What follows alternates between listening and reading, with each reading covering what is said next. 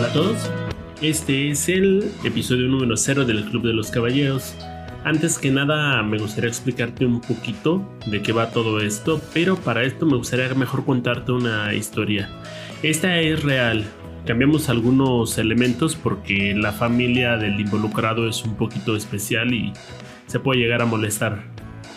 Eh, Mario era un pequeño niño, tenía unos 12 años, era bastante sensible, delgado, tranquilo, inocente más que nada y también medio flacucho. Cierto día llegó a su casa un hombre, eh, él mismo lo trajo, lo conoció en cierto lugar de la calle y le dijo a su mamá que estaba dispuesto a llevárselo y convertirlo en piloto siempre y cuando la señora diera una firma. Ajá. El papel que pedía que firmara el militar era la patria potestad del menor. Esto significa que el niño se hubiera convertido, bueno, le hubieran dado la, la custodia del niño a este hombre, pero la señora se negó rotundamente, ¿no? Obviamente el hombre siguió tratando de insistir, prometió que el jovencito regresaría hecho un profesional pilotando un avión, cosa que obviamente el niño soñaba. La mujer siguió negándose, no dio más rodeos y el hombre terminó yéndose. Durante toda su vida, Mario recriminó esta acción. Conforme pasaron los años, el joven privado de su deseo de convertirse en piloto se fue un poquito más retraído. Abandonó la escuela, se empezó a juntar con gente con la que no debía y finalmente terminó cayendo en algunas adicciones. A esto se debe sumar el hecho de que el papá de este pequeño había muerto cuando él tenía entre 3 o 4 años de edad. Y también a que en su casa había demasiados niños, eran cuatro hermanos varones y tres hermanas. Esto dificultaba muchísimo la atención que le podían poner a la hora de hablar, de explicarle las cosas y demás. Ya con adicciones, ya en su adolescencia, Mario empieza a buscar recursos para poder solventar estos vicios. Eh, se pone a trabajar, pero también al notar que no es suficiente el dinero que puede reunir para pagar las sustancias que consume, eh, empieza a robar. Ya tenía más o menos unos 23 años cuando, después de tantos robos, lo descubrieron dentro de un automóvil que no era suyo. Él trataba de robarse un estéreo. Obviamente el resultado de esta acción fue que lo llevaran al Ministerio Público y de ahí se le sentenciara.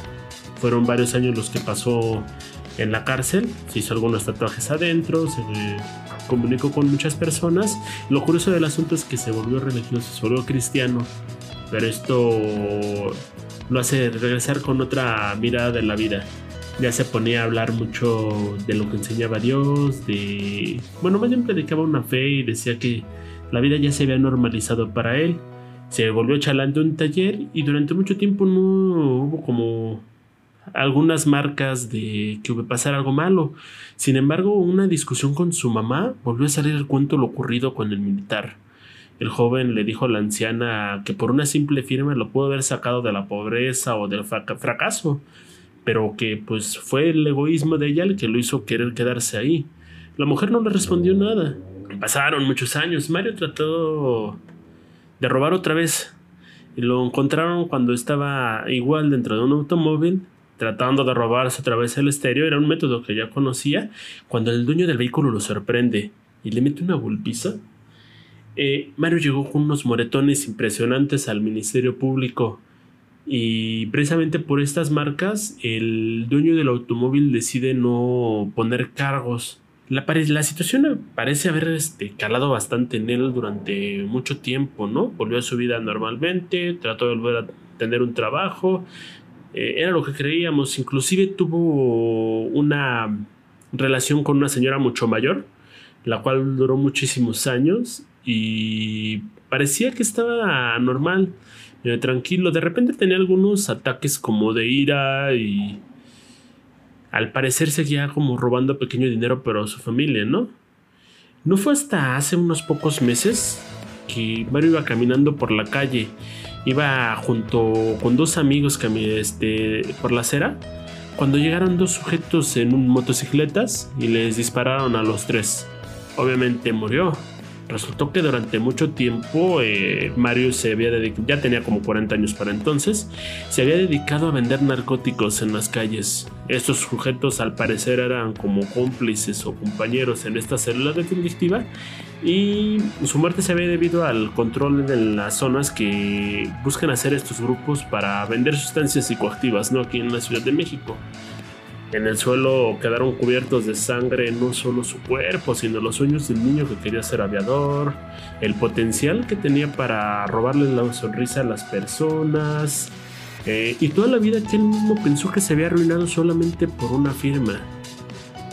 Obviamente, pues a todos les causó muchísima tristeza el caso, pero también llegaron a pensar que fue un caso perdido.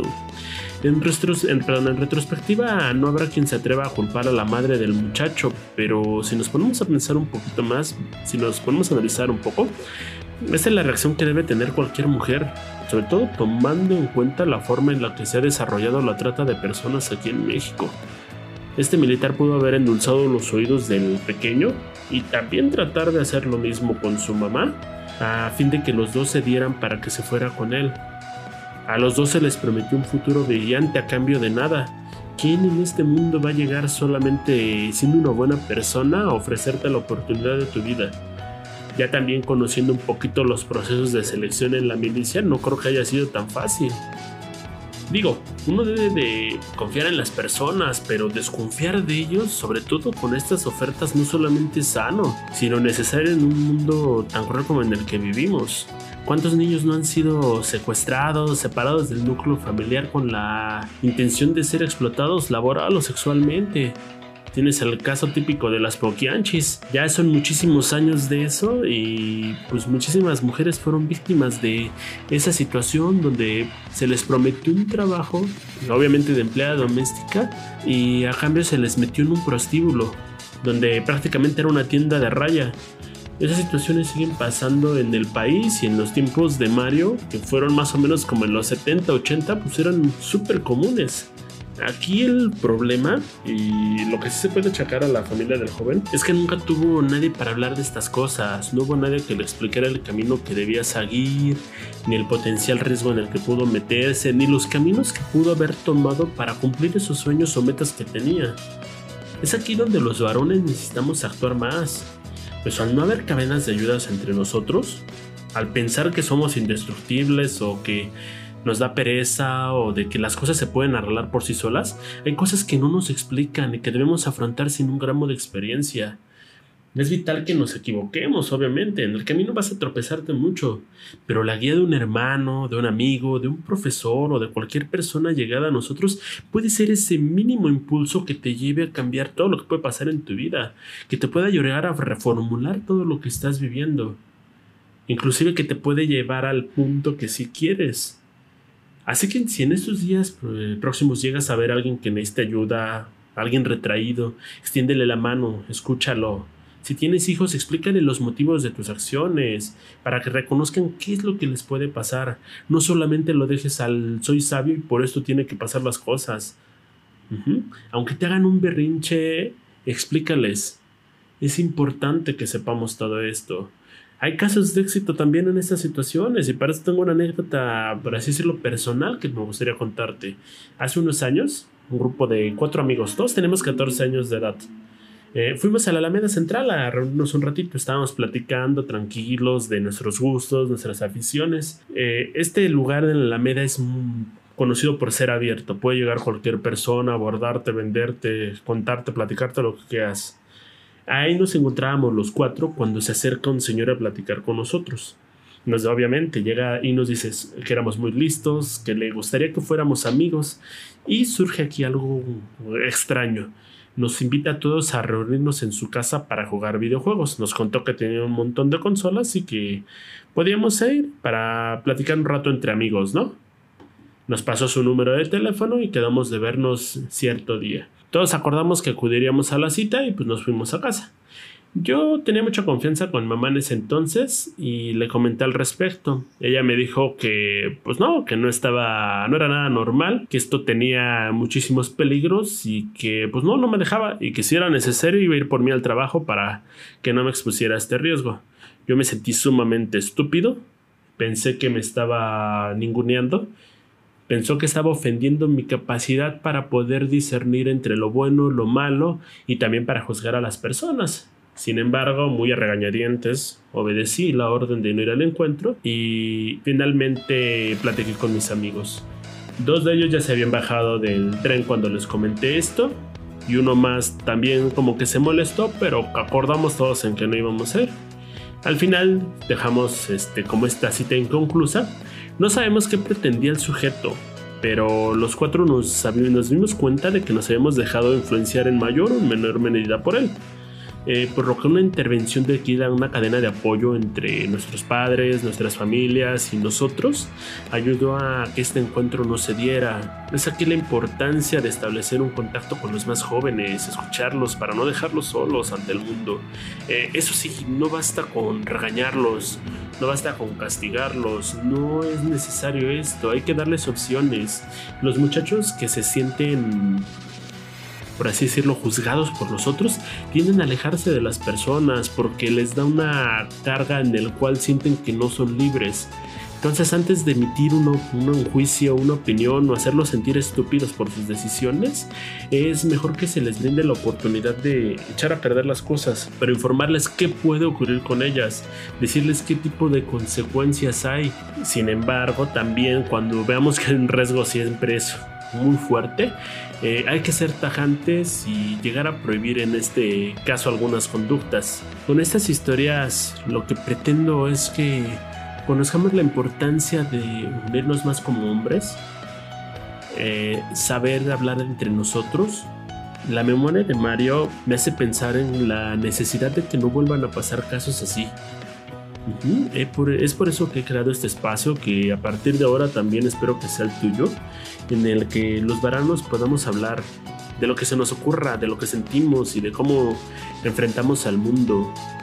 Es importante saber que no somos nada más victimarios, no somos nada más víctimas, somos hombres que están aprendiendo a vivir.